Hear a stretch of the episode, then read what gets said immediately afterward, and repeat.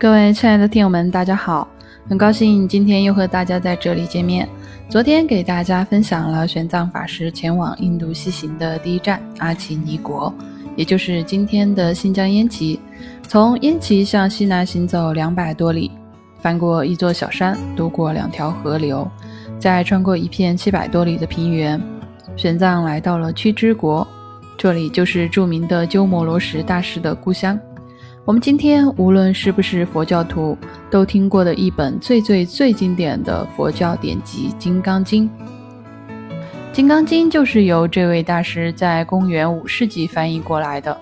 在后来的一千多年里，各家各派也出过不少其他的译本，包包括我们的主人公玄奘法师也翻译过这部经。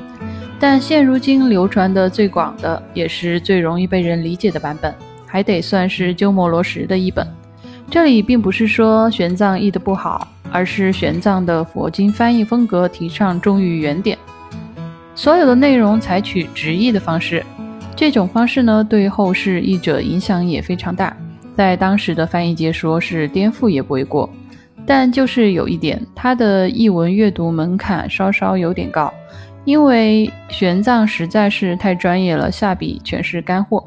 还是浓缩的那一类，对现代人来说是有那么一点费劲。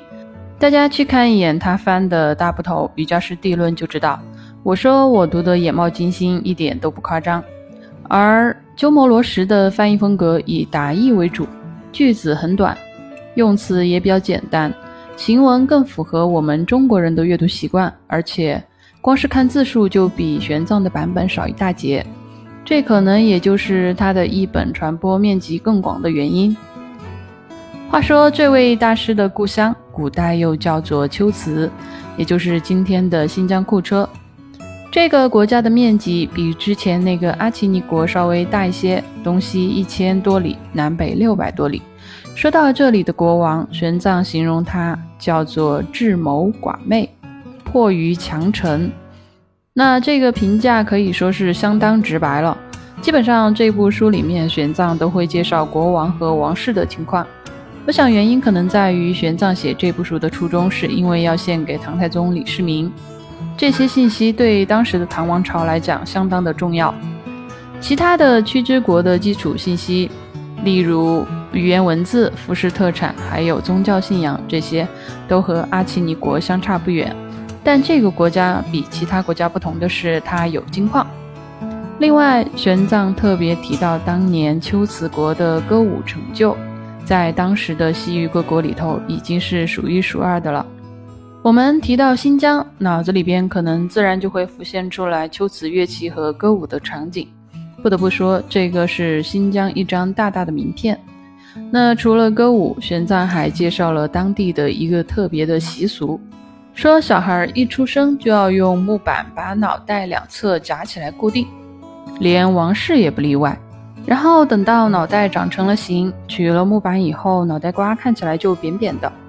我是没有见过这种头型，但我想象哈，脑子被门挤了的话，可能就是这种感觉。也不知道这种风俗持续了多久，有知道的听友可以在屏幕下方评论告诉我，谢谢。据《三藏法师传》记载。时为灵山雪路未开，不得进发，焉停六十余日。玄奘计划要往前走的路是一座名叫灵山的大雪山，是帕米尔高原上的其中一座。当时没有到春天，没有办法继续行程，所以玄奘这才有时间去逛逛龟兹的名胜古迹，还参加了当地的一些公共活动。于是，在屈之国这一节里。玄奘给我们讲述了两个神话故事，不如下期再接着跟大家分享这两个传说。那今天这一期节目马上就要结束了，听友们有任何好的建议和意见，或者相关的知识分享，都可以通过进度条下方的评论进行沟通交流。喜欢请点击订阅，您的支持是不如更新节目最好的动力。谢谢大家，拜拜。